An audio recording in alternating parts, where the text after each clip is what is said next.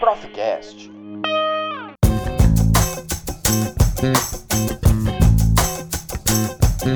Olá a todos e a todas. Hoje é o dia 9 de novembro e eu, tô, eu sou a professora Caroline Passevich, da URGS, Universidade Federal do Rio Grande do Sul. E eu estou aqui para entrevistar para esse projeto Profcast, um projeto gestado no contexto da pandemia do coronavírus, para falar sobre as aulas ofertadas na modalidade de ensino remoto e agora sobre a, o retorno das aulas em formato híbrido, presencial, com duas professoras, a Carla de Moura. Carla de Moura é professora de História da Rede Estadual de Ensino do Rio Grande do Sul e atua nas escolas Santa Luzia e Duque de Caxias. É especialista em estudos culturais nos currículos da educação básica e mestre em ensino de história pelo Prof. História na Universidade Federal do Rio Grande do Sul. Defendeu a dissertação intitulada As Marias da Conceição por um ensino de história situado, decolonial e interseccional. Atualmente coordena o coletivo Candaces, formado por alunas dos anos finais do ensino fundamental e voltado à pesquisa do patrimônio da comunidade da Vila Maria da Conceição, em Porto Alegre. E a professora Elisângela Coelho da Silva, graduada especialista em História pela Faculdade de Belo Jardim e mestre em Ensino de História pelo Prof. História, UFPE, UFRPE. Defendeu a dissertação A História da África na Escola, Construindo Olhares Outros, as contribuições do Manual do Professor do Livro Didático de História no Ensino Médio. Elisângela foi agraciada com o prêmio de melhor dissertação do Prof. História 2018. Ela é professora de História na Rede Pública Estadual de Pernambuco em uma escola de referência em ensino médio, João Monteiro de Melo, do Programa de Educação Integral. Um, boa tarde, Elisângela, boa tarde, Carla. Eu estou muito feliz de estar aqui com vocês e passo a palavra aqui para vocês se apresentarem e saudarem. É, boa tarde, gente. Assim, é, é um prazer ter a oportunidade de estar aqui conversando com vocês. É, eu sou professora da rede estadual aqui do Rio Grande do Sul, é, mestra em ensino de história, ensino de história pelo Prof. História aqui na URGS. E estamos aí para conversar então sobre qual é a situação que a gente tem vivenciado é, nas escolas nesse ano tão atípico e tão complicado que tem sido, né? Uh, é, no nosso trabalho como professora de história. Boa tarde a todos, todas. Boa tarde, porque o programa está sendo gravado à tarde. É, eu sou professora da rede pública estadual de Pernambuco, não é? é eu estou na rede desde 1993 e passei por todas as modalidades do ensino básico, desde a educação infantil, ensino fundamental 1, 2, até chegar no ensino médio, já trabalhei com EJA, mas atualmente trabalho em escola do programa integral, uma escola de referência em ensino médio que está localizada num bairro de periferia da cidade, então essa característica ela traz especificidades durante a pandemia, né? Então é uma realidade bem específica, a realidade de uma escola de ensino médio numa comunidade é, carente da cidade durante o período de, de pandemia. Quero agradecer ao Prof. História por essa oportunidade dada ao professor da educação básica, né, de contar a sua realidade, de conversarmos. Eu acho que tem sido um projeto muito interessante. Eu tenho assistido, tive o privilégio de assistir antes da nossa gravação, assistir os episódios que já estão gravados no Profcast e tem sido maravilhoso tomar conta, né, contato com essa realidade nas diferentes regiões, nas diferentes redes do nosso país. Isso mesmo, Elisângela. Obrigada por, pela tua apresentação. É, e o Profcast está sendo um, material super interessante, não só para a gente dialogar nesse momento, como para registro futuro do que tem sido ensinar história nesse momento da, da pandemia. A Elisângela já falou um pouquinho, Carla. Eu queria então passar para ti para você falar um pouco sobre as políticas administrativas do, daí do estado do Rio Grande do Sul para coordenar as aulas de forma remota que impactos têm aparecido na tua vida profissional e também na tua vida pessoal. E assim como a Elisângela, que você fale um pouquinho sobre as escolas em que você trabalha. Certo. Então, assim, é, Bom, quanto a, a, como é que a gente tem se organizado e o que tem se organizado em termos de política pública para lidar com essa situação, é, eu acho que o maior problema tem sido justamente um vai e volta, uma instabilidade, né? Quer dizer, a gente nunca sabe se vai ter um retorno presencial, existem mudanças né, na, na, forma com que a gente deve receber o trabalho dos alunos, encaminhar trabalhos para os alunos, uma instabilidade total que o professor vive um dia de cada vez, porque a gente não sabe o que o Estado vai nos solicitar no dia seguinte. Então, quando começou o processo da, da, da pandemia, a gente começou a se conectar com os alunos pelos meios onde a gente, de certa forma, já, já tinha uma conexão, né? Então, por grupos de Facebook, por WhatsApp, e começou então a primeiro fazer uma escuta, um acolhimento, ver como é que eles estavam se sentindo é, em relação a esse contexto e num segundo momento, então, a pensar atividades, né, e, e, e de que formas também é, explicações dos conteúdos e tudo mais por esse meio digital. Aí a coisa já não é muito fácil, porque a gente tem que buscar uma série de formações que a gente ainda não tinha, né?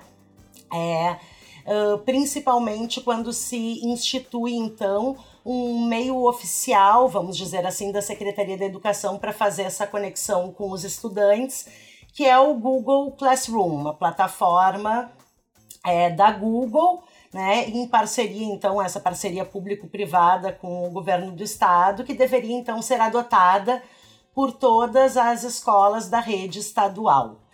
O processo de transição é, das plataformas assim anteriormente utilizadas por a gente e também pelos estudantes, Facebook e WhatsApp. Para o Google Classroom foi um processo muito complicado. Né? A gente teve assim uma, uma diminuição, na verdade, assim, do envolvimento dos alunos com, com as aulas que a gente estava propondo.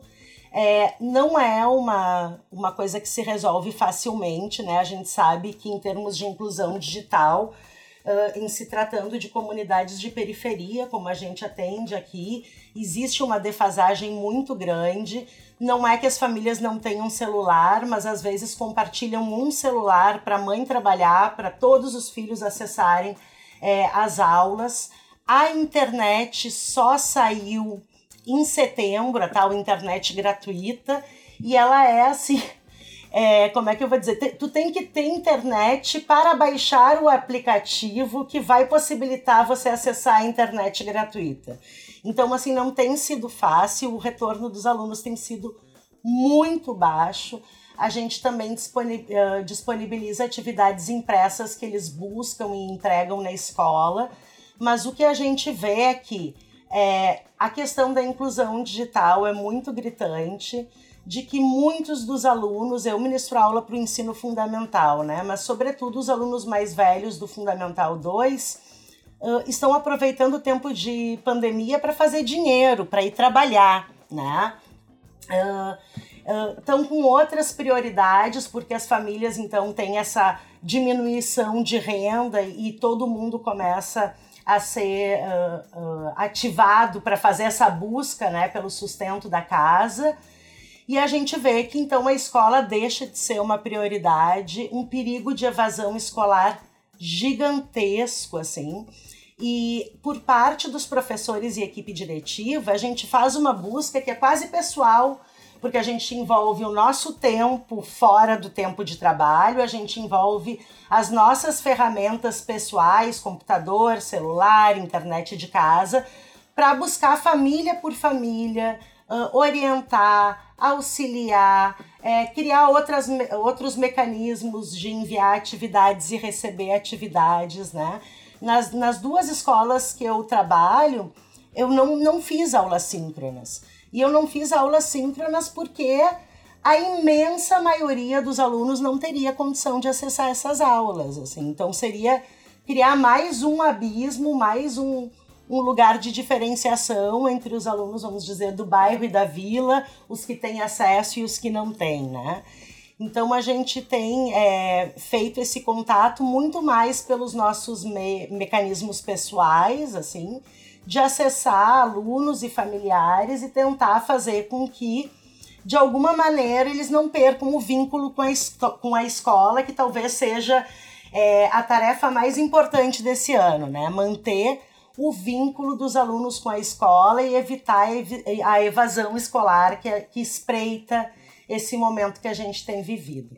Então, parece muito mais uma, um, uma ação prática mesmo dos professores e da organização da escola do que tanto do, do Estado, aí no caso da Carla, né? E no teu estado, Elisângela, nas tuas escolas, como que isso está acontecendo?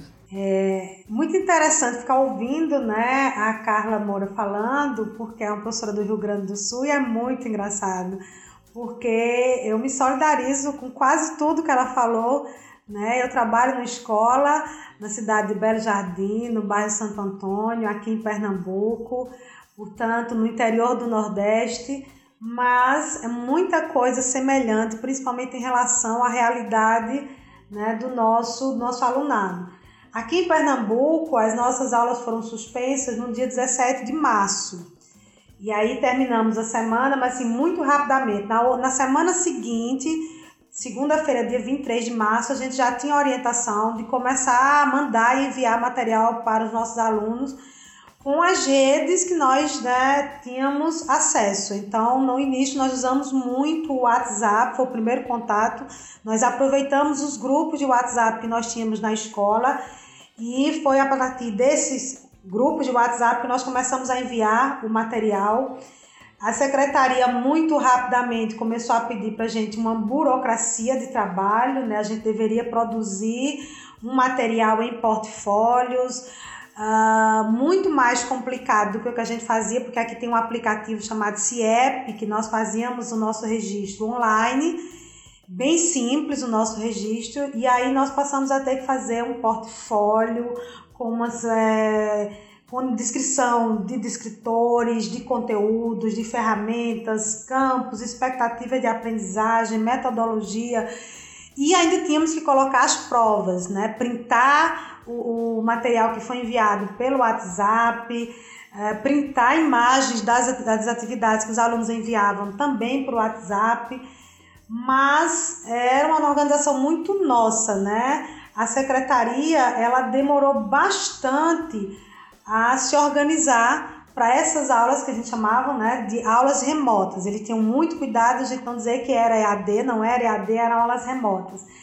Então, a, o governo de Pernambuco usa um portal, portal EducaPE, e nesse portal ele passou a disponibilizar para os alunos conteúdos pedagógicos, aulas além de aulas, produzir fascículos escritos com aquele conteúdo é, e também podcast para enviar para os alunos. Para os professores, esse é um local onde ele disponibilizou cursos rápidos. Por exemplo, curso rápido de como você grava a aula na sua casa com o material que você tem, porque aí o professor ficou em casa enviando esse material online é, com o seu próprio material, né? Sua própria internet, seu próprio computador, usando o seu celular. Então, rapidamente a gente percebeu que o WhatsApp não dava conta, porque os celulares não comportavam a quantidade de atividades que eram enviadas. Então, nós passamos a criar né, outros mecanismos. Foi quando nós passamos a utilizar, por exemplo, o Google Classroom, porque aí né, o material fica arquivado no Drive. E essa realidade ela foi, nós entramos em recesso no mês de maio, de 15 a 29 de maio, nós entramos em recesso, mas esse processo não mudou muito, né? Só em agosto é que o governo do estado disponibilizou um aplicativo chamado Conecta aí e disponibilizou um e-mail educacional, então com o e-mail educacional, professores e estudantes nesse aplicativo que precisa de internet para ser baixado, mais uma vez instalado, você entra no Conecta aí com seu e-mail educacional e tem acesso ao material, ao Classroom institucional e ao material do Educa PE sem precisar da internet. Então isso resolveu parte né, do problema. A outra parte, o outro problema isso não conseguiu resolver, que é a quantidade de alunos sem realmente sem um celular, sem um computador em casa. Então, nós passamos a ter uma quantidade de alunos que não tinham acesso de fato ao material e dos que tinham um resultado de retorno muito baixo, né? Isso muito, nos preocupava muito. A escola fez muito acompanhamento, tentando ligar para, os pais, tentando entrar em contato com esse alunado, fazendo um acompanhamento. Né? Eu acho que a gestão da escola trabalhou muito nesse sentido, mas tinha coisas que a gente não iria conseguir resolver porque não eram problemas né, de gestão, eram problemas mais, mais relacionados às condições mesmo econômicos, financeiras. É, e isso fez com que o governo se apressasse para o retorno às aulas, né? preocupado com a possibilidade de uma evasão muito grande.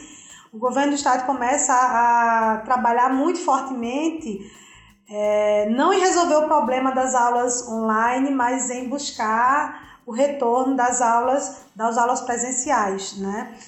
É, só para encerrar essa parte, a gente começou a perceber também um número muito, muito grande de alunos que arrumaram emprego durante a pandemia, então isso atrapalhava bastante ele no horário de responder às atividades, então ele tinha dificuldade. E eu também praticamente não realizei as aulas síncronas porque é, os meninos mesmo diziam, eles, eles faziam muitas vezes as atividades à noite, de, de madrugada, isso mexe com o horário também de sono deles, né, de dormir. Então, atividades pela manhã era bem complicado a gente conseguir é, é, retorno por parte né, da maioria dos alunos. E nós fomos tentando né, é, é, é, ir resolvendo alguns problemas. Para nós, professores, foi muito complicado, porque a gente teve que desenvolver uma habilidade né, com aplicativos, com tecnologia que não estava dentro da nossa rotina né, de trabalho. Eu precisei criar o segundo WhatsApp, uma professora da escola me ajudou a baixar, porque a atender a escola estava simplesmente tumultuando o meu WhatsApp pessoal, eu não estava dando conta. Então a gente teve que criar toda uma tecnologia né, para trabalhar com, com, com essas aulas remotas. E além disso, você tinha que fazer atividades diferenciadas. Uma coisa é a atividade que você faz na sala, outra coisa é você fazer uma atividade para um aluno sem estar em contato com ele, uma atividade para você colocar no Classroom. Ao mesmo tempo, aumentava a burocracia não necessariamente o suporte por parte da secretaria. Então, no começo foi muito estressante, muito desgastante, né? Eu comentava com a minha coordenadora, a, a educadora de apoio da escola, eu digo, agora a gente está trabalhando mais, não tá? Ela dizia, tô. Ela dizia, eu tô. Inclusive porque ela também é professora da, da EJA, ela dizia, olha, eu tô passando o dia. A única vantagem é que eu consigo fazer isso na minha casa. Às vezes eu estou fazendo coisas de escola de pijama, mas tirando isso, eu estou passando o dia à disposição. Então levou muito tempo a gente conseguir organizar a nossa rotina. Os primeiros meses foram meses muito desgastantes, muito cansativos, né? É, foi difícil até sobreviver a eles. Posteriormente veio o drama né, da tentativa de antecipação do retorno às aulas. E aí nós entramos com uma luta muito grande, e aí o sindicato contribuiu bastante com essa nossa, nossa luta. Certo, Elisângela. Obrigada por detalhar para a gente esse processo que vocês estão vivendo aí no, no Pernambuco.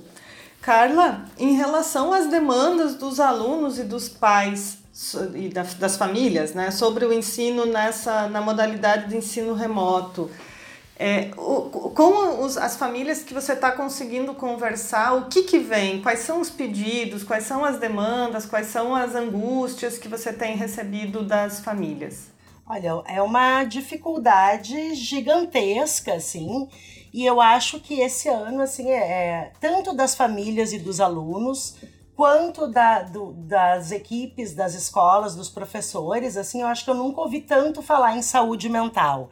Acho que esse foi, assim, um, um tema que às vezes a gente pedia para os alunos é, relatarem como é que eles estavam se sentindo e fazia uma escuta de como é que era a situação e como é que eles estavam lidando com a questão dos estudos em casa e sem o auxílio dos professores e a gente ouvia muito a questão da saúde mental, a questão da, da depressão, a questão de uma ansiedade, né? A questão de estar tá buscando, então, tratamento e tudo mais. E os professores a mesma coisa, porque aí eu concordo totalmente com a Elisângela, né? Quer dizer, a gente foi extremamente sobrecarregado de burocracia pela Secretaria da Educação, pelo governo do estado aqui do Rio Grande do Sul.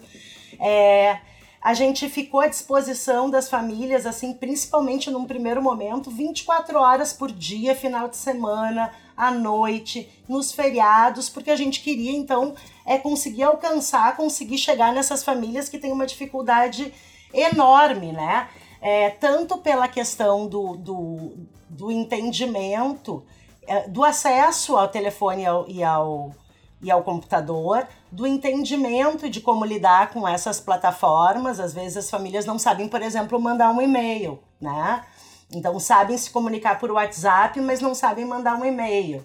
Então uma dificuldade de mexer com esses meios digitais muito grande. Os pais assim se queixando muito da, das suas dificuldades de auxiliar os filhos com os estudos, né? Tanto por questão de, de que a própria família não estudou, não chegou, vamos dizer, no nono ano do, do ensino fundamental para auxiliar seu filho, quanto pelo fato de que as famílias seguem trabalhando o dia inteiro, né? E aí chegam à noite em casa e tem a questão do estudo dos filhos para auxiliar, assim. Então, é, eu acho que não tem sido fácil nem para nem os professores e nem para a comunidade escolar, tanto alunos quanto famílias. E, uh, e aí a gente fica pensando assim, né, que, que por exemplo, é, essa questão do retorno presencial ela é uma questão que está gritando muito, assim, mas não é uma demanda das famílias. Embora elas vejam e sintam muita dificuldade em acompanhar o estudo dos filhos, elas dizem assim abertamente de que é melhor perder o ano do que perder a vida, de que o, o conteúdo da escola se recupera, mas que não estão dispostos a colocar a vida dos filhos em risco e uma série de outras questões assim. Aí dizem assim: ah, mas a gurizada tá toda na vila jogando futebol e andando na rua. Mas a gente não pode achar que isso é a mesma coisa do que trancar 35 pessoas dentro de uma sala em que as janelas são basculantes com ventilação mínima, né? Então os riscos eles aumentam muito, assim, né? A gente sabe que não existe uma escola funcionando que não gere uma enorme aglomeração. E eu acho que nesse sentido, assim, a gente tem um apoio da comunidade escolar agora para o retorno presencial. O governo solicitou, né, que quis tirar o corpo fora da responsabilidade e solicitou então que nas escolas a gente formasse é, o COI, que seria um grupo de professores, é, membros da comunidade escolar, funcionários, para dar conta de garantir as condições seguras para o retorno presencial. Então, eles querem que a gente assine termos de responsabilidade, que a família assine um termo de responsabilidade, dizendo que ela é responsável por tudo aquilo que acontecer com seus filhos dentro da escola, mas o governo do estado, a Secretaria da Educação, não querem se responsabilizar com absolutamente nada.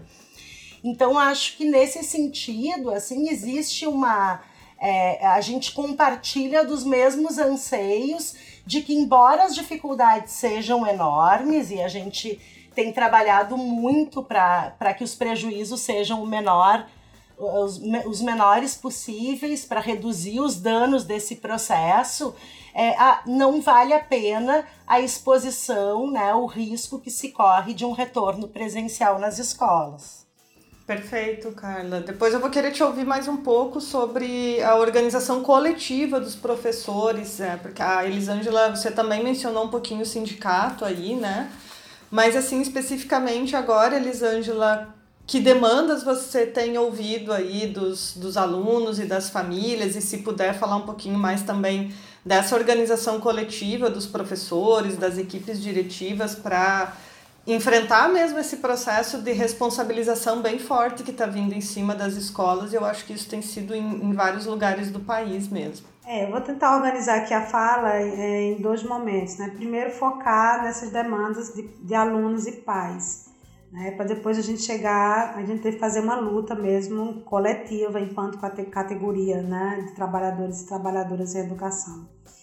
Então, dos nossos alunos, a gente tem uma série de demandas, né? Desde a dificuldade de ter um celular, desde a dificuldade do acesso à internet, tem aluno que tem um celular, mas não tem o acesso à, à, à internet. A, a reclamação, né? A gente percebe que a gente trabalha numa escola de educação integral, que trabalha os pilares da educação, que trabalha a ideia do aprender a aprender, aprender a ser, aprender a fazer, aprender a conviver. E no momento do distanciamento social, a gente percebe que o aprender a aprender nem sempre a gente tem trabalhado como devia. Então, o aluno sente muita dificuldade né, de fazer suas atividades sozinho, aquela conversa na sala com os demais colegas, é, a, o convívio no grupo, né, a discussão na sala, eles sentem muita falta. Então, esse, esse trabalho sozinho em casa, né, no distanciamento social, eles sentiram muito né, e lamentam bastante, eles reclamam muito é, disso. É, mas eles também reclamam bastante, porque às vezes a, a forma como a família está organizada, estruturada, eu trabalho numa escola de um bairro de periferia, classe trabalhadora, então uma das coisas que a gente faz na escola é construir um projeto de vida para essas crianças, para esses adolescentes, construir com ele a ideia de, de um futuro, pensar num curso, pensar numa faculdade. Isso a gente faz muito enquanto escola. E às vezes a gente não encontra esse apoio né, na família. Então, uma das coisas que ah, os adolescentes reclamam bastante é que eles não conseguem em casa o respeito, vamos dizer assim, para o horário da atividade. Então, o pai chama para uma coisa, a mãe chama para outra, a prioridade em casa é a atividade que ele tem que fazer. É, muitos tiveram que arrumar uma fonte de renda, o pai e a mãe colocou ele para trabalhar, ou ele mesmo sentiu essa necessidade por conta da renda da família durante esse período. Né? E aí eles alegam muita dificuldade de tirar um horário para estudo. Tem aluno que diz: Olha, eu tenho um horário à noite, mas eu passo o dia trabalhando. Quando eu começo a fazer, eu sinto sono, eu já dormi em cima dos cadernos. Então, eles sentem muita dificuldade, porque na escola, é uma escola inclusive de tempo integral, então eles fazem muita coisa na escola. O horário de estudo na escola está lá garantido. Então, garantir esse horário de estudo em casa foi uma coisa que eles tiveram muita dificuldade. Né? Os pais, eles também retratam, né, por seu lado, muita dificuldade de acompanhar. Então, a gente tem desde o pai que não tem condições de olhar né, que o menino está no ensino médio, mas muitas vezes o pai não, não cursou o ensino médio né? ou cursou o ensino médio há muito tempo atrás. Então ele tem dificuldade de acompanhar se o menino está ou não fazendo aquelas atividades. É, desde é, isso até o pai que chega na escola e diz, ah, recebe, né? vai na escola, ou então recebe a, a, o telefonema de alguém, da gestão escolar solicitando as atividades do aluno, né? E ele diz, não, mas ele está fazendo. Na verdade, o menino está entregando as atividades, né? Ele, não, mas ele faz, mas ele tem que é, mandar isso por um Classroom, por um enviar né, é, por mecanismos é, via internet. E às vezes o pai não tem esse, esse domínio, então ele tem essa dificuldade de, de acompanhar.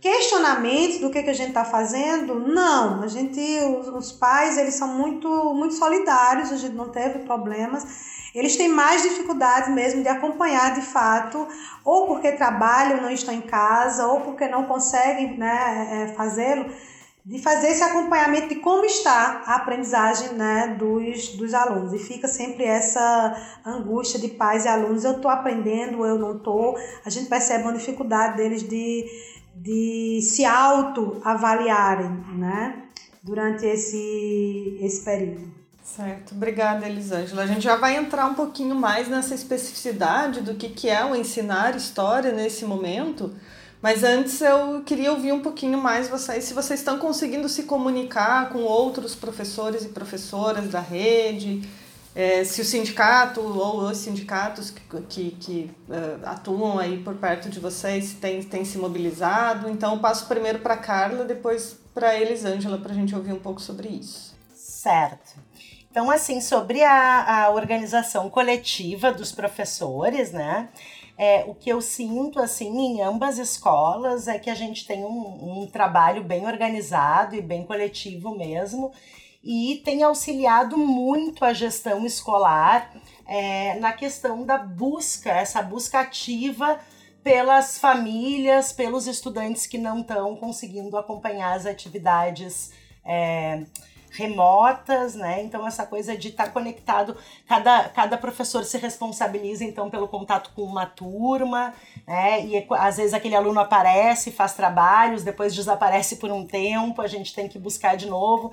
Então essa é uma organização é, que está acontecendo, assim, que extrapola e em muito assim o que deveria ser o trabalho do professor, mas que a gente sente, se sente responsabilizado é, para fazer com que a coisa aconteça, né? O que a gente tem aqui no, no Rio Grande do Sul é um grupo de diretoras bastante atuante, né? Então, que tem enfrentado aí as, é, as formas autoritárias, muitas vezes, com que o governo tem exigido é, coisas da escola, dos professores, né? Então, que estão muito é, divulgando e entrando em contato com as comunidades escolares e, e, fazendo todo um trabalho assim de relação com a sociedade no sentido de explicar por que, que não é seguro um retorno presencial é, às aulas ainda esse ano ou antes da vacina, né? É, quanto ao sindicato, aqui no Rio Grande do Sul, está acontecendo uma coisa assim que, que eu acho assim extremamente bizarra, que é um alinhamento do judiciário com o governo do estado ao ponto do sindicato ter perdido uma ação em que, na última greve, os, os, os professores recuperaram as aulas, mas foram descontados e não receberam até hoje os dias já trabalhados. E perderam isso é, em juízo, quer dizer, a coisa mais elementar, mais básica, que é receber por dias trabalhados, né, o sindicato perdeu. E aí, então, assim, a batalha tá muito grande. A gente vê uma mobilização do sindicato, né? É, todos os dias estamos recebendo aí uh, uh, as formas com, com, que o sindicato tem combatido as questões, é, as imposições do governo do estado.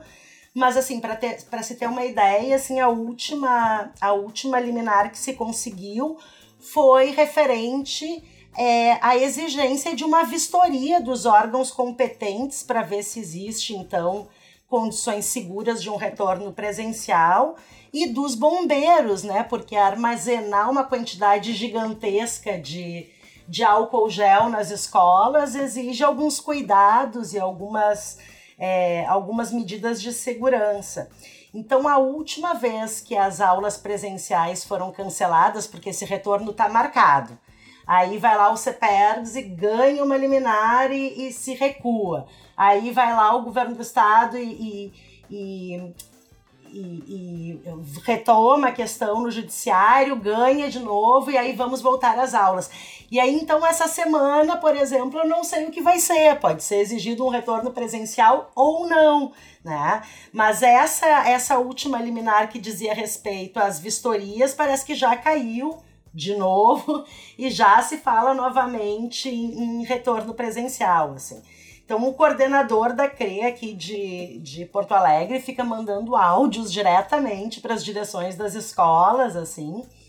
Uh, áudios, inclusive, às vezes, a revelia da decisão uh, judicial que está valendo naquele momento, pressionando as direções para que organizem um retorno a qualquer custo, né? Então a nossa articulação ela precisa ser muito grande para para conseguir garantir então uh, o mínimo de segurança para que haja esse retorno presencial. Isso mesmo, Carla. Elisângela, como que tá aí no caso de vocês? Veja, é, primeira coisa que a gente foi obrigado a perceber, né, Pernambuco foi uma diversidade muito grande na própria rede. Então, nós tínhamos escolas que, quando foi decretado né, o distanciamento social, tinham contato com os alunos porque já tinham grupos de WhatsApp, já tinham né, toda uma, uma ligação. Havia escolas que não, então a escola, dia 17, mandou as, as crianças para casa e não tínhamos como ter contato com esses com esses estudantes. Então você tinha, teve escolas que imediatamente começou as aulas remotas, escolas que não começaram a aula remota imediatamente, passaram meses né, sem, sem é, retomar as atividades, né, mesmo na forma remota. Você tem escolas que conseguem fazer as aulas síncronas sem problemas, principalmente as ETEs, porque já, já trabalhavam né, com essa parte mais tecnológica, você já tem um aluno, às vezes, que passa por uma seleção, com a condição econômico-financeira melhor, pelo menos é isso que a gente percebe aqui na nossa, na nossa cidade. Então, a rede muito diversa. O governo ele levou muito tempo para pensar né, os problemas dessa estrutura. A primeira preocupação realmente foi garantir que o professor estava fazendo sua parte, uma burocracia enorme para garantir que você estava trabalhando. Mas o fato de você enviar o material não quer dizer que o aluno tenha acesso, porque ele poderia, você tá, poderia estar tá mandando para um grupo de WhatsApp e ele não está nesse grupo porque ele não tinha o celular, não tinha o WhatsApp. Está enviando material para o Classroom e ele não tem acesso a isso. Então, com isso, o governo não se preocupou. Aqui em Pernambuco, ele antecipou o recesso para maio, porque ele queria, desde que a gente voltou, no final de maio, que o governo ensaia o retorno presencial. E aí foi preciso que, aqui a categoria né, de trabalhadores e trabalhadoras da educação nos organizássemos e o nosso sindicato foi fundamental. Então, nós fizemos diversas mobilizações. A primeira, para suspender todas as atividades, porque quando a gente suspendeu as aulas, inicialmente ficou a gestão da escola, o, pessoal de, de secretaria, pessoal de merenda, e aí o sindicato conseguiu de fato fechar as escolas. Ah, depois nós começamos a discutir enquanto categoria quais os protocolos para esse retorno, principalmente a partir de maio, porque o governo queria retomar já essas atividades. Então, o sindicato contratou parecer né, de técnicos da Fiocruz, a gente construiu um, um, um, um protocolo que foi sendo negociado com a secretaria é, mas assim mesmo, no começo de outubro, o governo, de forma unilateral, chamou as aulas para retornar no dia 6 com os alunos do terceiro ano. Então, a, o sindicato entrou na justiça, nós conseguimos um liminar suspendendo e fomos negociando com o governo as visitas às escolas. Então se formou comissões paritárias entre governo e sindicato e começou-se a frequentar as escolas que começaram a ser preparadas para esse, esse retorno, mas muito rapidamente veio o alinhamento muito grande do judiciário com o governo do estado. E aí o governo do estado é, chama as aulas para o dia 21 né, ainda de, de outubro. A categoria diz que não é o momento, a gente chamou uma, uma, uma greve que foi considerada ilegal antes da gente iniciar, nós já havíamos um alinhamento muito grande do judiciário. E quando o governo iniciou as aulas, a gente tem 750 escolas de ensino médio, que são as escolas que vão retornar, que retornaram inclusive as atividades, mas a gente só tinha visitado 440 escolas. E nessas 440, a gente já tem encontrado 30 escolas que não conseguiram cumprir os protocolos de segurança porque faltava inclusive água. Tem escola que não tem água para a criança lavar a mão, né? Para o adolescente do ensino médio vai ficar pelo menos um horário nessa escola lavar as mãos. Então, mesmo com 30 escolas com problemas, mesmo com parte das escolas sem sequer ser visitada, o governo né, chama o retorno das aulas. Nós iniciamos uma greve, chamamos de greve pela vida, mas é, o judiciário decretou a greve legal, exigiu a suspensão da greve, né, com multas assim estratosférica para o sindicato, com muitas punições, inclusive é, é, possibilidade de prisão dos nossos é, é, dirigentes sindicais e a categoria Assembleia resolveu é, respeitando a determinação judicial, voltar para as escolas com a determinação de que nós iríamos buscar a vigilância no local de trabalho desses procedimentos de, de segurança. Então, as aulas foram retomadas né, com o terceiro ano no final de, de, de outubro. E agora, em novembro, né, na primeira semana, iniciou os segundos anos, e aí a semana passada, os meninos do, do primeiro ano. É, então já posso falar a vocês da, da realidade né, do, do retorno.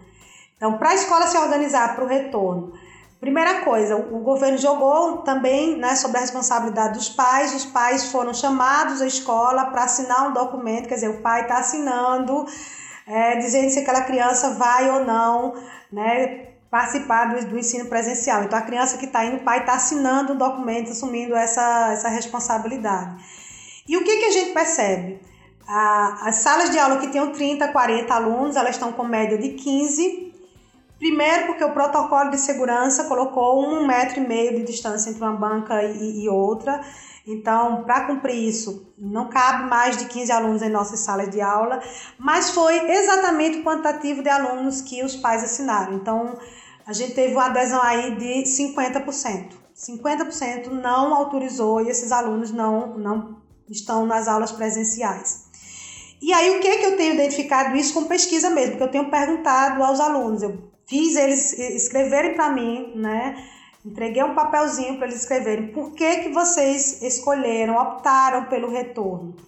Né? E aí eles vão dizer os motivos, mas quando você confere o nome dos meninos que estão presencial com as atividades, é mais ou menos assim, cerca de 90% dos meninos que estão presencial né, eles não entregaram, não, não conseguiram entregar as atividades. Então, são alunos que estão zerados em atividade de março até agora. Então, são alunos que estão vindo presencialmente para resolver um problema que é o não acesso às aulas remotas. Ou seja, é, o ensino presencial não é porque o, o, aluno acha que é momento de voltar. Uh, pesquisas em Pernambuco apontam aí entre 75% e 80% dos pais contra né, o retorno. Acho que não é o momento, acho que ainda é perigoso. Tá? E por que 50% permitiu que, que os alunos voltassem, né, que os filhos voltassem à escola no ensino médio? Porque são crianças que estavam sem nem sem entregar atividades, eles estavam sem notas, eles estavam sem conteúdo, eles estavam sem fazer as atividades. Ou seja, o ensino presencial é para resolver um problema que o governo do estado não resolveu com as aulas remotas, porque aqui em Pernambuco não houve distribuição de celular, de tablet, de nenhum equipamento que permitisse esses estudantes acompanharem essas aulas. E a gente percebe que o aluno que voltou é o aluno que está realmente com dificuldade de ter acesso. Eu tenho alunos que estão em sala e não tem celular. Então, o material que está lá no Classroom eu vou ter que imprimir né, e levar e entregar esse aluno para que ele possa ter, ter acesso. É sensacional o teu depoimento, Elisângela, e o teu também, Carla. E como é importante que, além de, dessa manifestação de vocês, isso fique registrado, né? Para que as pessoas saibam como que estava sendo a, a, diversidade de frentes de luta que vocês estão tendo que enfrentar nesse momento, né? E uma dessas frentes é aquilo que é a especificidade mesmo do nosso trabalho da docência em história, né? Então agora eu queria passar para um outro assunto mais do chão da sala de aula, que é assim, bem especificamente, o que, que vocês têm bolado, o que, que vocês têm proposto, como é que está sendo o planejamento de vocês é, desde, enfim, março, abril, quando vocês começaram a trabalhar no ensino remoto nesse ano de 2020? Certo. Então, assim, é o meu trabalho junto ao, aos alunos, junto à comunidade escolar, ele é um trabalho muito corpo a corpo, assim, né? Então, é, é um trabalho que a gente vai para dentro da comunidade, investiga é, o patrimônio da comunidade, faz entrevistas de história oral com as pessoas mais velhas que vivem ali. É, então tem, tem essa coisa do contato com, com os alunos e com a comunidade escolar que é fundamental para que o trabalho aconteça. Assim. Esse trabalho, assim, é, embora haja uma frustração gigantesca, assim, eu precisei interromper ele, não, não teria como acontecer da forma que acontecia é, antes da pandemia. E aí eu comecei a, a ouvir os alunos, né, e pensar o que, que funcionaria então é, para esse momento. Assim, eu acho que o grande desafio do ensino remoto, por exemplo, é um, pegar um sexto ano, né? Um sexto ano que vem do CAT, onde tinha uma única professora que dava conta de todas as os componentes curriculares, e aí daqui a pouco tem vários professores, nunca tiveram aula de história na vida, não conhecem nenhum conceito importante de história, não se localizam no tempo, né? Então tem uma série de coisas que seriam é, fundamentais que eles ainda não têm e que esses, com certeza, têm uma dificuldade muito maior do que o sétimo, o oitavo e o nono ano para é, acompanhar as atividades de história. Mas assim, eu, eu vou ser bem honesta, assim, e eu fiquei muito mais preocupada durante a pandemia de não gerar uma sensação de fracasso, de eu não consigo, eu sou burro, né? Então, de trabalhar num campo do simples, né? De entender que eles não têm um apoio da família, um, não que a família não queira apoiar, mas não tem condições de apoiar nos estudos, de que eles estão é, sozinhos, tendo que trabalhar de uma forma autônoma. Então, eu estou trabalhando num campo que é da simplicidade, assim. É, eh, eu acho que talvez assim eh, uma atividade que eu pudesse destacar foi eh, assim enquanto algo que deu certo e que eles se motivaram para fazer foi trabalhar justamente com recursos da internet que eles de certa forma já dominam através das redes sociais, que é a criação de meme, de cosplay, de figurinha de WhatsApp, de GIF, né? que eu acho que esse momento foi um momento assim que eles se sentiram mais é, motivados assim para criar coisas diferentes e participar dessas aulas. E agora, no, no mês da consciência negra, então eu estou fazendo assim é, um, um, um, momento mais de assistir filmes, documentários, né? Eu consegui encontrar alguns jogos né, de memória de máscaras africanas, né, jogos digitais para disponibilizar para eles nesse, nesse mês de novembro, assim. Mas é, de modo geral, assim, eu tentei trabalhar da forma mais simplificada possível para mantê-los conectados com a escola, sem uma sensação de fracasso escolar, né? E, e, e mantê-los de certa forma motivados com com a aprendizagem de história. Sim, é importante ter essa sensibilidade mesmo, Carla, de, de olhar para esse momento que eles estão e ver o que, que é mais urgente. E a história vai entrando nesse curso ali de, de principalmente que eles não percam a, o vínculo com a escola, né? E aí, Elisângela, como é que tá na, na, como é que você tem montado as atividades e quais são as prioridades aí para ti com as tuas turmas? É, primeiro falar do, do choque, né, que foi o distanciamento social. Então a gente trabalha numa escola de tempo integral, com pedagogia de projeto, né, com um acompanhamento muito próximo desses alunos. A gente trabalha muito com aulas é, é, de campo nos nossos projetos, a gente sai, a gente visita, a gente... e a gente tudo isso foi suspenso. Então, no primeiro momento, a angústia era como, né, preparar essas aulas, que material enviar. Então, uma preocupação muito grande que fosse um material atrativo, procurar vídeos curtos, mais vídeos, né, de canais com é, recursos que eu não tinha na minha casa, né, e tentar ganhar em qualidade no material que era enviado para ver se você conseguia que esses meninos é, acessassem. Uma das coisas que a gente descobriu, que a gente trabalhava muito conteúdo em sala de aula e nos primeiros, os primeiros meses, as primeiras semanas foram muito carregados, então a coisa que a gente aprendeu foi tem que diminuir o quantitativo de conteúdos e trabalhar de fato não é, com é, que a gente achava mais importante com os conceitos, focar mais no, nos conceitos. Então, é, era um processo de, de prepará-los muito diferente das aulas presenciais, né? E aí comecei a produzir os próprios vídeos, porque os vídeos que eu encontrava não havia o questionamento, que eu acho que isso era fundamental quando você está trabalhando com conteúdo, as perguntinhas, né, que você vai fazendo, os questionamentos para que eles consigam fazer as pontes, trabalhar com, com o conteúdo. É, as aulas, a, a, a, as aulas síncronas, né? Os meninos tinham muita dificuldade de acessar pelo horário, então comecei a trabalhar mais com preparar o meu vídeo de revisão, fazendo as perguntas que eu queria, disponibilizando para que eles acessassem na hora que eles é, mais quisessem ou que pudessem, né, no melhor horário para eles. É, mas a gente vai percebendo que, principalmente, ouvindo a, a, a Carla falar, né, e pensando, ela falando de sexto ano, pensando na condição dos primeiros anos, porque eles tinham acabado de chegar na escola, então eles ainda não tinham vínculo com a escola, ainda não tinham vínculo com os professores. Então eles tiveram muito mais dificuldades de se manter ligado a essa escola, manter o contato com eles foi foi mais difícil, manter o retorno, né, foi mais mais difícil. Então, tinha primeiro ano de pouquíssimos alunos acessar essa plataforma, acessar o Google Classroom, entregar a, a, as atividades.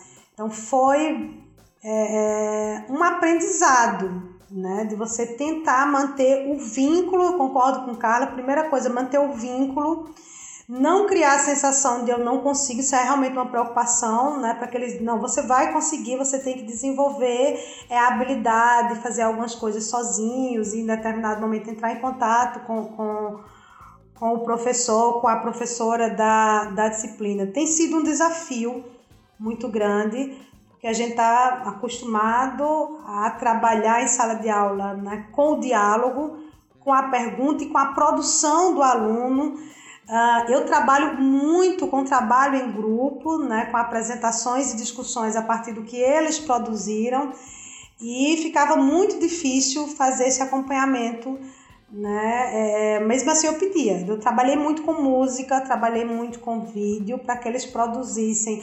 Teve atividades que eu pedi que eles produzissem vídeos, eles me enviassem ou que eles produzissem a, a, a, sua análise, mas não necessariamente só com texto escrito, com desenho, com paródia, com músicas. É você fazer um desafio de tentar levar o conteúdo numa situação que é nova né, para, para, para essa juventude. Né? Nós não estávamos preparados para o distanciamento, mas eles também não. Então, para eles era um desafio muito grande dar retorno né?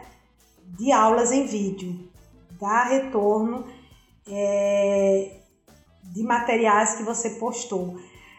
O que, que eu percebi? Eu percebi que quando a atividade é uma atividade mais divertida, vamos dizer assim, mais lúdica, acho que a palavra é essa, uma atividade mais lúdica.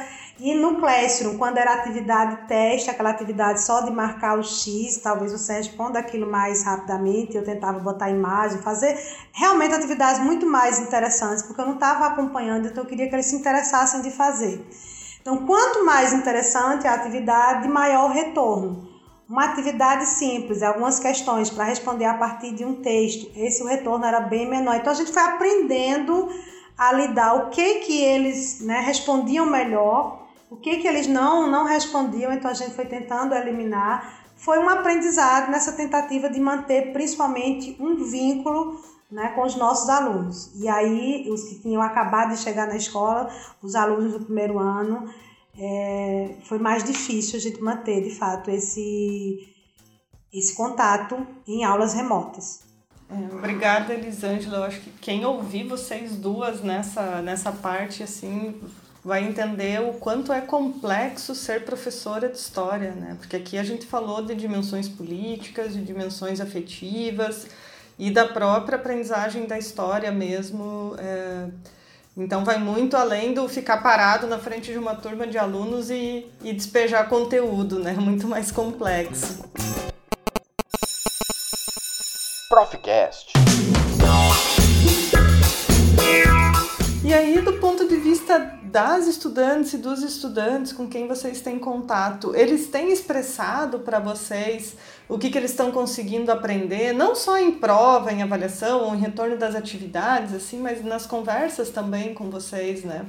É, como que eles têm avaliado tanto as aprendizagens deles quanto o processo mesmo de como você disse, Elisângela, aprender a aprender no ensino remoto, né? Eu acho que o que eu mais tenho escutado, assim, dos alunos é ai, professora, como a senhora é importante, como tá fazendo falta, né, esse contato, como é difícil fazer sozinho, assim.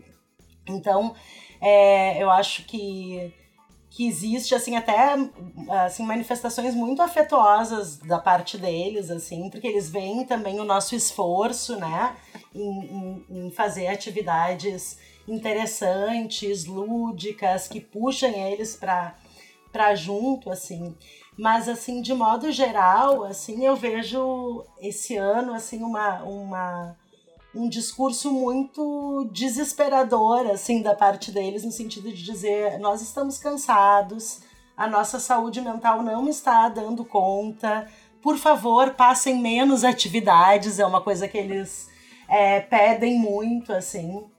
É, então, assim, é muito. Uh, a gente faz uma escuta que é muito mais do campo do afeto do que do campo da aprendizagem. Assim, eles nos procuram muito mais para colocar as dificuldades que estão vivendo, às vezes casos de coronavírus nas famílias, né, ou na vizinhança, né, de trazer essa questão da, da dificuldade de poder estar com o celular, porque todo mundo na casa compartilha.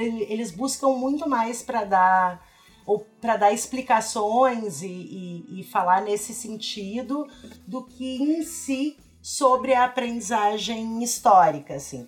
E de certa forma, assim, eu já tô é, meio que é, já entendi, né? Porque eu acho que isso é uma questão assim de de fazer a escuta e ver o que funciona, porque não adianta eu querer muito. Então agora esse é o momento de eu descobrir ferramentas incríveis na internet e novas metodologias de ensino e, e tudo isso. Se, se o acesso deles é tão difícil, né? Então, assim, eu fico muito mais preocupada em manter o vínculo e conseguir dar conta desse acolhimento do que de fato em perguntar, escuta, e, e de história, o que, que vocês aprenderam esse ano? Né?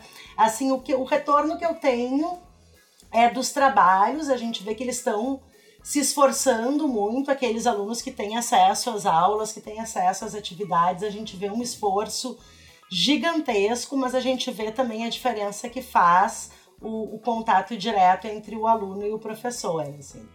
Então acho que nesse sentido, assim, esse ano, é, ao menos esse ano, assim, eu, eu quis respeitar o tempo dos alunos e da comunidade escolar, assim, e, e buscar mais entender como é que eles estão se sentindo e dar conta de não sobrecarregá-los, não piorar a situação, do que uh, e de manter assim, né? Quer dizer, aquilo que eles já haviam aprendido, manter isso vivo, né? Manter isso é, como algo que que é instigante, que atravessa é, as aprendizagens deles, que eles retomam, né? Que eles recorrem às aprendizagens anteriores para fazer os trabalhos de agora e tudo mais. Mas assim, eu não tenho uh, grandes expectativas quanto a novas aprendizagens e, e algo diferenciado nesse processo, assim. Eu acho que é super importante, nós não vamos ter como escapar, assim, de do uso dos recursos todos, né, uh, tecnológicos na educação, mas é, é assim, eu acho que isso deve ser um processo muito mais longo, profundo, com garantia de acesso por parte uh, dos alunos e uma construção que precisa do, do trabalho presencial para poder uh, depois, então, emanar para essas plataformas é, digitais, né, de outras formas que não aquelas que a gente é mais acostumado a usar. Isso, e a importância do vínculo, né, que você já tinha com a tua escola e com a tua comunidade para conseguir manter esse tipo de, de trabalho, né? Eu acho que o caso da Elisângela talvez é, seja o mesmo, assim, de já ter uma história, né, com a escola e com a comunidade. E, e acho que isso também é um alerta para esses contratos precários, em que os professores ficam com contratos ali, com carga horária pingada em muitas escolas, que vai dificultando justamente esse conhecimento da, da comunidade para conseguir manter uma certa qualidade no trabalho, mesmo agora em, ensino remoto, né?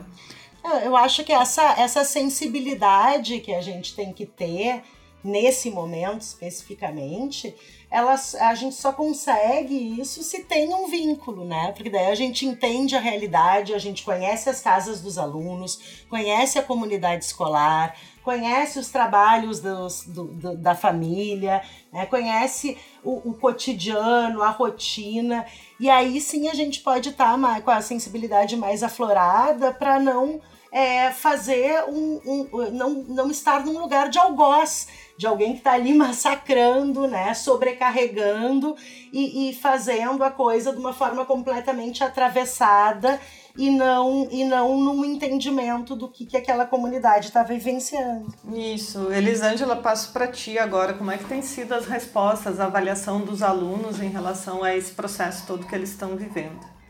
Olha, é, até pela experiência na, da escola, né, como uma escola de tempo integral, então a gente está ah, três dias na semana, num horário extremamente longo com esses, esses alunos na escola. Então a gente tem dias em que esses meninos entram de sete e meia da manhã e saem de cinco e meia da tarde. Então é, é todos os problemas que eles têm, né, familiares, da adolescência, de, tá tudo lá na escola. Então, a gente faz um trabalho de muito acolhimento mesmo, às vezes é a única pessoa, porque às vezes ele tem problemas de relacionamento, às vezes dentro da própria casa, e ele é escutado na escola com outro, um outro olhar. Então, eles reclamam muito, né, desse isolamento, desse distanciamento, é, porque perderam esse, esse contato mais próximo. Claro que a gente teve também é, um problema, como eu já, já cheguei a comentar aqui, não é? Que não há, às vezes, na casa o respeito por aquele horário da atividade. É porque ele tem mais de um irmão, né? Tem o pai e a mãe das, quando está dentro de casa e chama ele para fazer uma coisa, chama ele para fazer outra. Então eles têm muita dificuldade em manter aquela rotina de atividades que ele mantinha tranquilamente na, na, na escola. É, mas eu percebo também uma certa insegurança, né? Eles também, assim, eles não têm muita noção do que, que eu aprendi. Então eles são sempre muito negativos. Eles vão dizer, ah, eu não aprendi nada. E eles dizem, não, não aprendi nada. Mas as avaliações, Agora, no começo de, de outubro, nós fizemos avaliações diagnósticas, avaliações que eles fizeram é, ainda né, de forma remota pelo Google, a gente produziu no Google Form, colocou no Google Classroom e eles fizeram. E lá você só tem a possibilidade de responder uma vez, né? E eles não se saíram tão mal. Acho que para um contexto de pandemia, para aulas distanciadas, a avaliação ainda é positiva, até mais do que se você perguntar a eles. Eu acho que tem muito a ver com insegurança também. O fato de Pernambuco não estar tá avaliando com notas, então a gente não, não tem notas, os meninos não têm nota desde o começo do ano. Então a gente já está né, no quarto bimestre. Eles têm atividades feitas do primeiro, do segundo e do terceiro, mas não tem nota. E às vezes eu acho que a nota acaba sendo também um, um, um, algo para ele se balizar, para ele ter uma noção se ele está aprendendo ou não. Na ausência disso, eles acabam também sendo muito. Eles ficam muito angustiados e são negativos, né? Eu acho que no final, a, a, dos que fizeram as atividades, dos que se mantiveram fazendo as coisas, o resultado não é tão é, negativo. Claro que tem percas sim, porque essas crianças se matricularam para aulas presenciais e você está com ensino remoto, né? Muito difícil, porque requer uma outra maturidade, requer um outro compromisso, requer uma disciplina, requer um conhecimento de si, como é que eu aprendo, né? Eles estão passando por esse processo é, distanciados. Agora, no retorno às aulas, a gente percebe que é, tudo isso se, se replicava. E eles até, isso até justifica, inclusive, porque é que eles voltaram, né? Essa dificuldade. Tem aluno que diz, olha, eu voltei, porque em casa eu não consigo fazer as atividades. Não me dão horário. Muitos alunos pediram demissão de empregos, atividades remuneradas que eles estavam fazendo para o retorno. Ou seja, essas atividades estavam com certeza atrapalhando não é, é, é, é os momentos e horários de, de estudo. Eles têm muita dificuldade de colocar pontos positivos. Eu tentei discutir nesse retorno com eles o que, que houve de positivo, o que é que você aprendeu de novo. Dava o meu exemplo né, de como eu aprendi, que a gente pode aprender pela internet, de como tem recursos que você pode usar e fazer mas eles têm muita dificuldade de ver lado positivo, principalmente em aprendizagem, né? Eles não tem alguns que se sentem aliviados, né, pelo pelo retorno presencial, embora a gente saiba que isso ainda não é não é seguro. Certo. É, eles têm, é, eles sentem muita falta mesmo do diálogo e do apoio, né? Por, por isso que o processo educativo nosso é, é realmente muito importante, né? Como a gente não compete com os vídeos da internet, porque o que a gente faz na sala de aula é algo que vai muito além do, do que a, qualquer youtuber possa conseguir fazer, né? Assim, vocês duas, Carla e Elisângela, aqui indo para nossa penúltima pergunta já, já contaram uh, como que estão as condições sanitárias das, das escolas de vocês para esse possível retorno presencial, para esse retorno híbrido, né, Elisângela, que já está acontecendo aí em Pernambuco. Mas eu gostaria que vocês uh, dissessem assim até para registro aqui assim mais precisamente assim no dia de hoje qual é a perspectiva tem um calendário de, de ampliação de retorno tanto no Rio Grande do Sul quanto em Pernambuco, e como que mais do ponto de vista tanto psicológico, não, mas enfim, emocional, afetivo, né?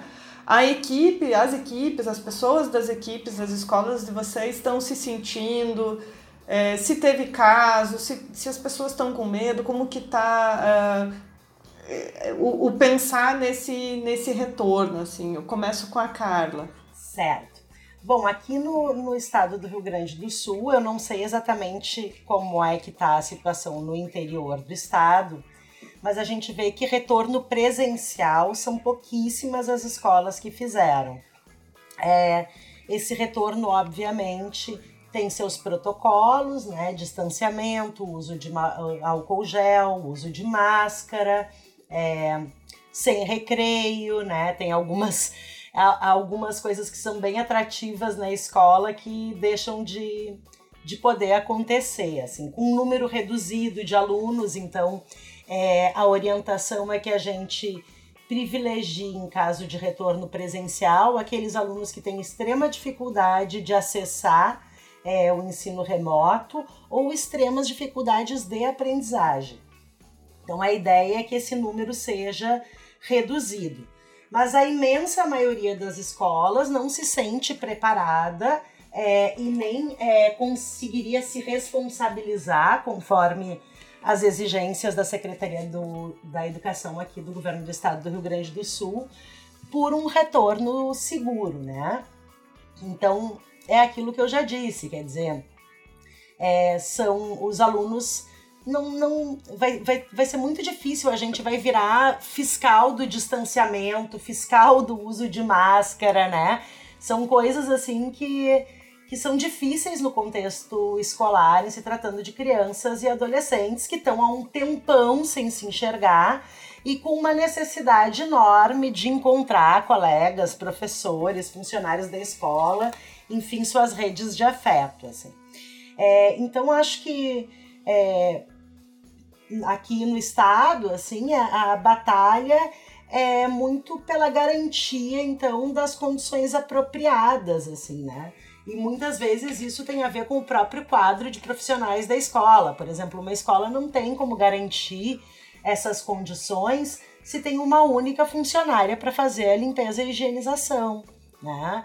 Então, quer dizer, tem uma série de, de questões que são anteriores a gente dá conta dos protocolos dentro da escola, quer dizer, receber os termômetros, receber os álcool gel, receber a, as máscaras, receber os escudos, né? ter funcionário na escola que esteja uh, disponível para fazer, ter vistoria dos bombeiros e a forma correta de armazenar o material explosivo, enfim, uma série de coisas que são no nosso entendimento, questões mal resolvidas e que precisam estar assim muito bem organizadas para a gente poder garantir a segurança. O ideal seria que a gente parasse de ficar é, brigando a cada dia e a cada semana, pudesse reconhecer que esse ano não vai ter condição, afinal de contas a gente já está em novembro, gente. Não vai ter condição de fazer um retorno presencial seguro e se organizar com toda a, a, a estrutura, a segurança, o tempo necessário para fazer um retorno seguro no ano que vem. Né? Mas, enfim, aqui a questão é uma briga a cada dia, uma briga a cada semana. Se vocês me perguntarem, vai retomar as aulas presenciais essa semana? Eu vou dizer, não sei. Não sei, porque cada dia tem sido um dia. Então, assim, a gente está nessa briga, nessa batalha, né? Acho que em primeiro lugar vem a, a segurança, né? A gente tem muitas colegas, professoras e pessoal da equipe diretiva e funcionário que são idosas, que são do grupo de risco, né? Uh, que tem comorbidades, assim, e nem isso está sendo levado em, em, em, consideração, quer dizer, querer o retorno presencial de uma pessoa com mais de 60 anos e, comor e comorbidades e ainda não querer se responsabilizar por isso e querer que essa professora assine então um termo se responsabilizando pelo seu próprio retorno e exposição ao risco, né? É uma coisa muito complicada e certamente não estamos de acordo, né? Mas a briga é para que esse retorno aconteça de forma segura, né? De forma uh, em que as pessoas se sintam, né? Uh, seguras e, e e conhecendo assim os protocolos de segurança e as medidas que precisam ser tomadas para garantir a segurança dos alunos, da comunidade escolar e também das equipes de professores e funcionários das escolas. Perfeito, Carla. A gente sabe que em muitos, muitos casos as condições de trabalho, essas condições físicas mesmo, de higiene das escolas, de limpeza das salas de aula, dos banheiros, a, própria existência de água corrente, né? já era precário antes da pandemia, então para agora ainda além de toda a tensão da própria existência da pandemia, de você se responsabilizar individualmente por tudo isso é, é, bem, é bem difícil mesmo, né? É bastante violento para as professoras, professores e equipes terem que enfrentar. É, Elisângela, como que você vê isso aí na sua escola? Olha, é tanta informação que eu vou tentar dividir aqui em três, vamos assim, três etapas, né? A primeira opção que o governo de Pernambuco fez pelas aulas presenciais, eu acho que muito mais para resolver um problema que era alunos sem acesso né, ao conteúdo remoto, porque faltava internet, porque faltava equipamentos, e aí uh, o governo resolve isso com aulas é, presenciais. Nós, né, a categoria dos trabalhadores e trabalhadoras em educação, via sindicato, nós nos posicionamos contra o retorno. Nós voltamos às aulas por determinação judicial, determinações muito fortes e pesadas, né? O judiciário bateu muito forte na categoria tem que voltar para a sala de aula. Então nós retornamos com protocolos e aí nós procuramos é, fiscalizar esses protocolos. A escola comprou termômetros, a escola colocou álcool em gel em diversos locais, instalou mais pias é, para lavagem das mãos, tapetes né, na, na entrada da escola. É, distanciamento na sala de aula, a exigência de máscaras, o professor, a professora com problemas com comorbidade ou risco pode ficar é, você via atestado médico, você né, assina a documentação dizendo que você está com atestado médico e você vai ficar com aulas é, remotas. Os demais é, retornaram. Então, houve uma preparação da, da escola. Aí retomamos. Inicialmente, nossa discussão é que voltasse os terceiros anos, já que o Enem não foi suspenso. Né? Mas aqui em Pernambuco voltou os terceiros, em seguida os segundos, em seguida os primeiros anos. Sem nenhum critério, não foi falta de acesso. Eu tenho um aluno que está na sala de aula e que tem todas as atividades entregues. É claro que ele é uma minoria. Em uma sala de 8 tem um, dois, uma sala de, de 15 é, tem dois, três que estão com as atividades prontas. É, a maioria voltou de fato porque não estava tendo acesso, não tem atividade é, nenhuma. E aí então, estamos com esses alunos né, na sala de aula. É, a realidade, olha, para falar a verdade, no, na primeira semana o número de alunos foi muito pouco salas que tinham cinco alunos, cinco alunos, né, deveria ter 15, só tinha cinco, seis, não mais que isso.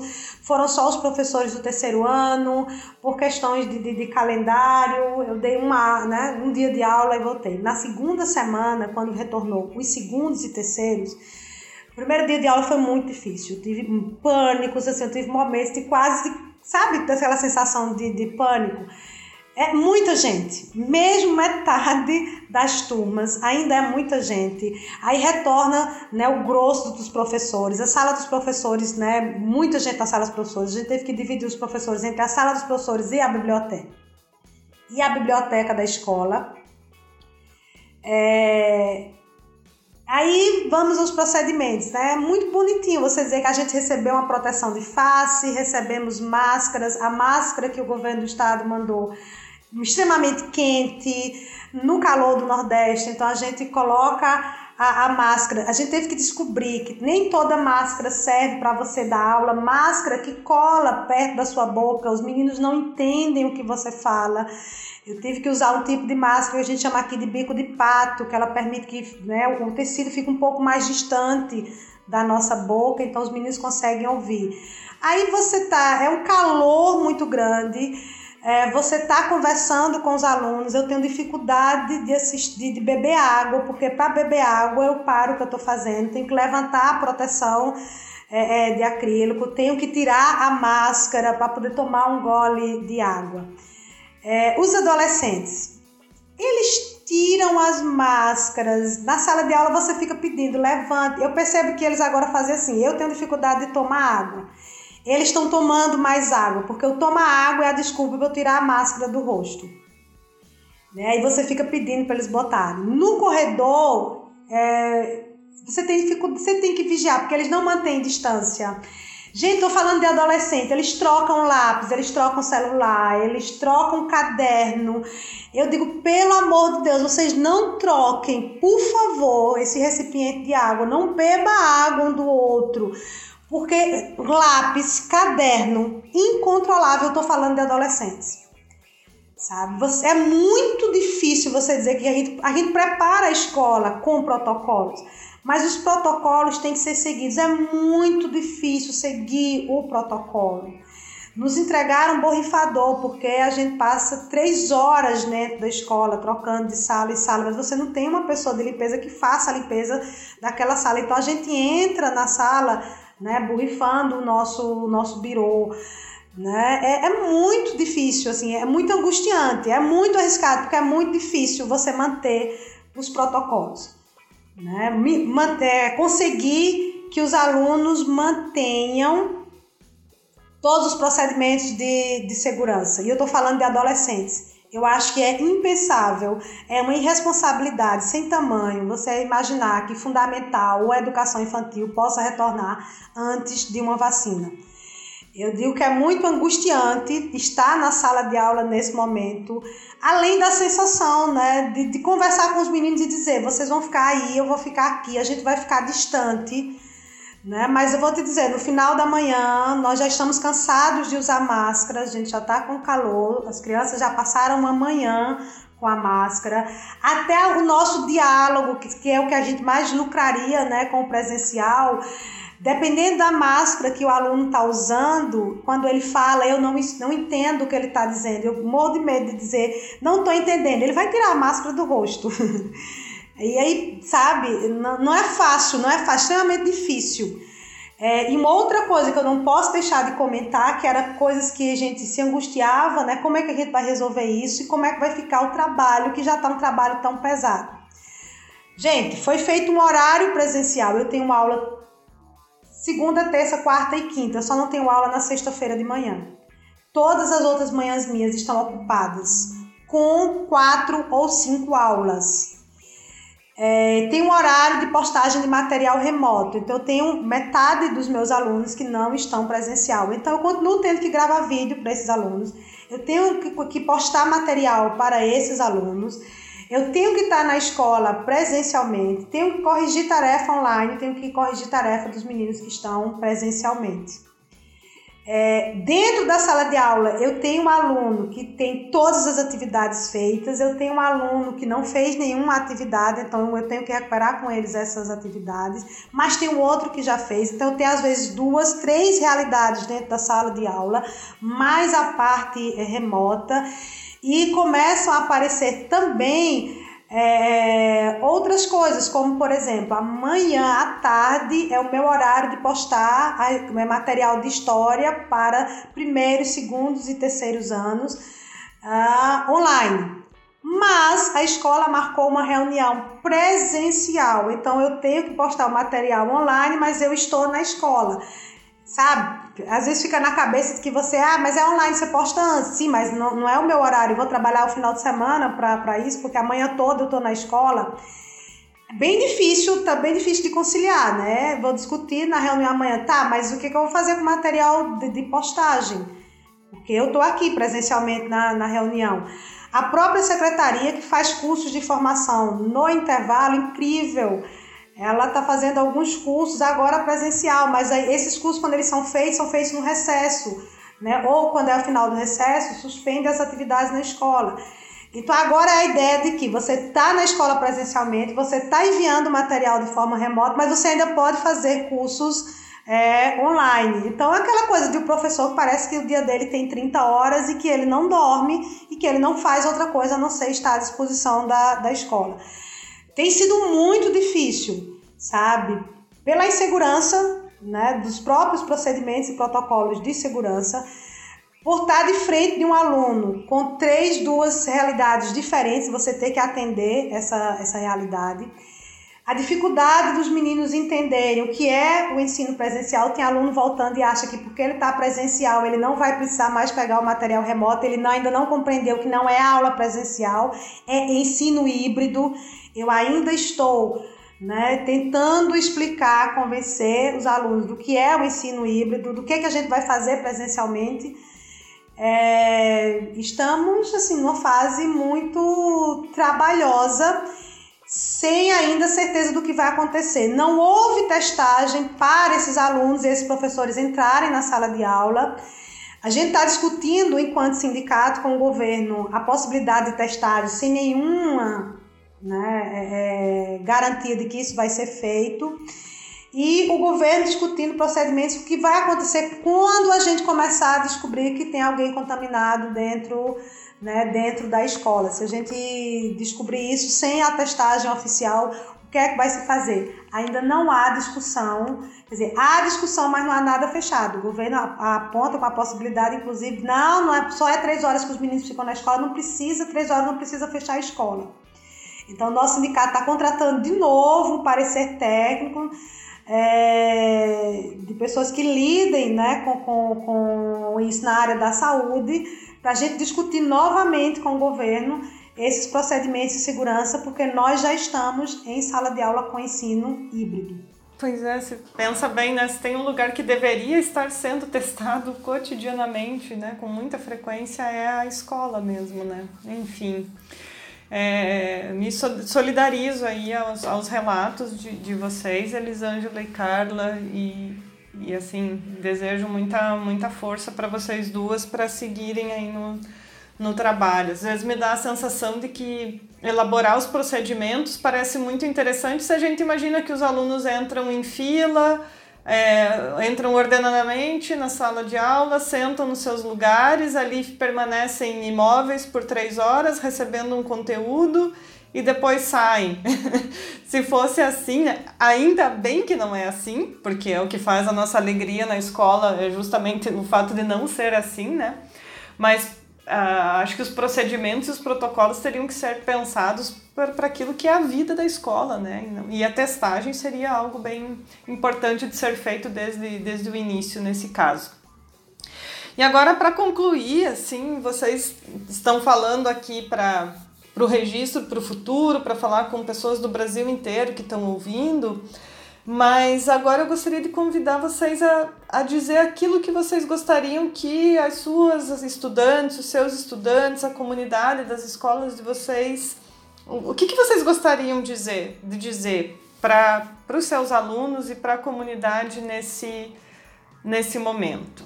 Nossa, que difícil essa questão, né? Eu acho que antes de dizer o que eu gostaria de dizer para os meus alunos e para a comunidade escolar, eu queria dizer que eu gostei muito de escutar a professora Elisângela, eu me identifico muito com os relatos que ela trouxe, né, com essa, essa nossa dificuldade até de impor limites para o trabalho, né, para a gente mesmo, que se, se a gente não fizer isso, a gente vai sim trabalhar 30 horas por dia. Também ouvi sobre como tem sido o retorno é, presencial das aulas, porque a gente aqui, ao menos eu nas minhas duas escolas, ainda não retornei presencialmente, então a gente tem uma impressão de que será de determinada forma, né? Por, pelo que a gente conhece da, da escola, né? Do cotidiano da escola. Mas ouvindo a professora, assim, a gente tem a certeza de que vai ser assim, a certeza das dificuldades e dos desafios que vão ser é, esse retorno presencial, né? Então, queria agradecer a professora e para os meus alunos e para a comunidade escolar, eu acho que é importante dizer que é, a nossa caminhada ela segue, né? Os nossos afetos e, e aquilo que a gente construiu junto ao longo da nossa trajetória é, é o, que, é o que nos mantém é, vinculados uns com os outros de que é, tudo é passível de recuperação, de que não existe ano perdido, não existe trajetória escolar perdida, é, não existe fracasso escolar se a gente conseguir é, se articular de forma solidária, né, escutar e, e entender a, a realidade e o contexto de cada um e se apoiar naquilo que for necessário para é, ultrapassar, né, passar por esse momento tão, tão difícil, tão complicado, que tem gerado tantas inseguranças, né, que, que nos coloca de fato de cabelo arrepiado, porque todo mundo tem em casa é, um pai, uma mãe, um avô, uh, um filho, né, que seja do grupo de risco, que tenha comorbidades, que a gente é, ou a gente mesmo, né, tem os nossos tem as nossas questões que, que nos colocam em risco, então o medo está bastante instaurado e eu acho que para que a gente consiga se preservar, assim, é, é importante que, que a gente ouça os nossos instintos de preservação e zele uns pelos outros, assim, né? Quero dizer que eu sinto muitas saudades, né, do nosso dia a dia na escola, é, não só de ministrar conteúdos de história, mas também das nossas conversas, das nossas bagunças, dos corredores, da hora do recreio, né, daquilo que a gente aprende enquanto professor, né? Porque é claro que, que, que o nosso trabalho é ensinar, no nosso caso, ensinar história, mas eu acho que estar na escola é aprender também todos os dias, né? É, eu tenho uma admiração muito grande pelos meus alunos e pelas famílias, pela comunidade escolar que eu atuo. Então, acho que seria isso. Queria também agradecer a, a oportunidade de ter essa conversa aqui. Eu acho que é muito enriquecedor assim a gente poder entrar em contato com uma realidade de escola lá no Pernambuco, lá no Nordeste, né, que ao mesmo tempo que é tão específica e tão diferente, tem, tem tantas semelhanças e, e tantas identificações. É, agradecer a Caroline, agradecer o pessoal do Prof. História e, e dizer que, que é, para todos nós, eu acho que a gente tem que afirmar todos os dias de que isso não vai ser para sempre, de que isso vai passar e de que a gente vai retomar as nossas vidas, os nossos contatos e os nossos afetos. Muito bem, Carla, a gente vai continuar junto. Elisângela, ah, o que dizer para a minha comunidade escolar, né? É muito difícil é, pensar uma mensagem para eles, porque a gente planejou tanta coisa para esse ano. A gente pensou muitos projetos. A gente começou o ano com uma lista de coisas para fazermos juntos, de passeios, de projetos. E ficamos distanciados e perdemos, né? Perdemos inclusive o contato, o apoio que eles têm ah, quando estão conosco na, na, na escola, né? Perdemos o espaço de socialização, porque a gente pode até enviar conteúdo de história, mas a escola faz muito mais que isso. Ela trabalha além dos conteúdos escolares, mas a socialização, né? a, a saúde emocional, a construção do projeto de vida, do projeto pessoal, do projeto de estudo. É, porque é muito difícil. Eu, eu é, peguei em várias né, das redações que os meninos produziram para mim nesse retorno, eu pedi que eles produzissem para a gente fazer um diálogo sobre isso, né? Então, uma frase que foi, assim, se repetiu bastante, que é, é difícil aprender sozinho, né? Você isolado na, na sua casa. Então, a gente fica o tempo todo de forma remota tentando mostrar que eles não estão só, né, que a comunidade continua como comunidade, a escola continua enquanto escola, embora a gente não esteja dentro do, do, do, do prédio, manter esse vínculo para a gente construir esse ano e as aprendizagens é, que nós queremos, né, para a gente não ter é, evasão, para a gente manter. A gente tem uma rede que o nível de evasão é muito baixo. Mas a gente vai ter que avaliar isso agora, nesse período de distanciamento social. Quer dizer, a escola presencialmente conseguiu reduzir bastante a evasão. Ah, no distanciamento, a gente ainda tem que avaliar como é que está esse, esse processo. Então, alunos que estavam mais distantes, que não estavam produzindo nada, a maioria deles retornou agora presencialmente, mas ainda tem alunos que nem presencialmente é, irão retornar. Isso é uma coisa que a gente tem que que avaliar.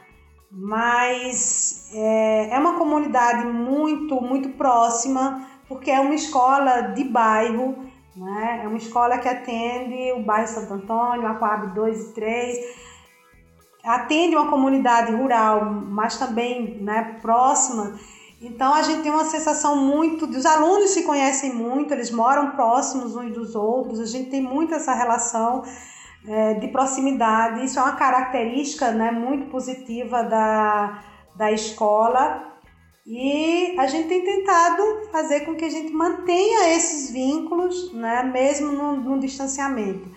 Voltando agora né, com eles, é, a gente conversou e eu queria, assim, em vez de eu colocar uma mensagem minha, né, é, eu particularmente senti falta né, do que a gente fazia na escola e continuo sentindo falta da, do relacionamento próximo. A gente é uma escola onde a gente dá bom dia se abraçando, onde a gente dá um abraço diário, onde a gente troca é, no rosto, onde a gente dá apertos de mão, onde a gente se abraça muito.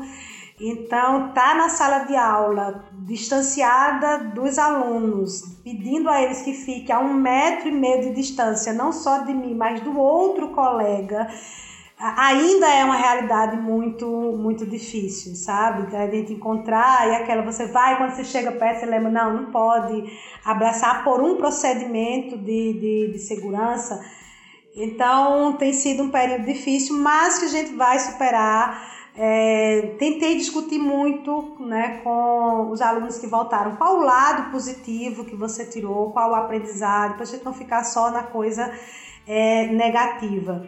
E eu assim, vou encerrar com um, um, pedacinho de um texto de uma das alunas, que eu recebi muitos textos, mas esse assim, eu queria partilhar né, com vocês do Profcast e com os nossos ouvintes, né? Ela diz assim que eu pergunto o que, é que a pandemia trouxe de aprendizado positivo, e ela diz: "O período da pandemia me mostrou a importância da sala de aula, do debate, dos sorrisos, abraços. Aprendi a valorizar cada momento que as aulas remotas são bastante cansativas. Às vezes não entendemos nada. Teve muito assunto, mas foi bom descobrir novas ferramentas." Onde você pode aprender de um jeito rápido e prático. Porém, nada se compara às aulas presenciais.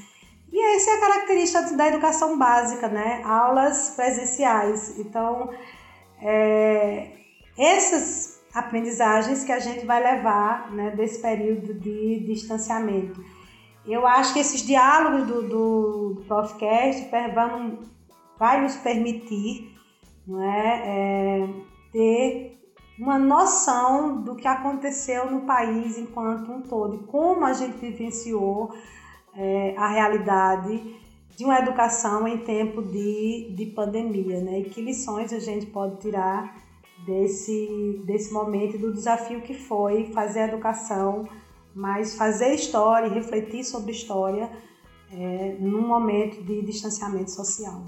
Com certeza, então por isso eu agradeço muito aqui, principalmente ao Guilherme e ao Rogério, pelo apoio aqui técnico. Uh, agradeço e parabenizo a toda a equipe do, da, da Comissão Acadêmica Nacional do Prof. História pela iniciativa, que é muito valiosa.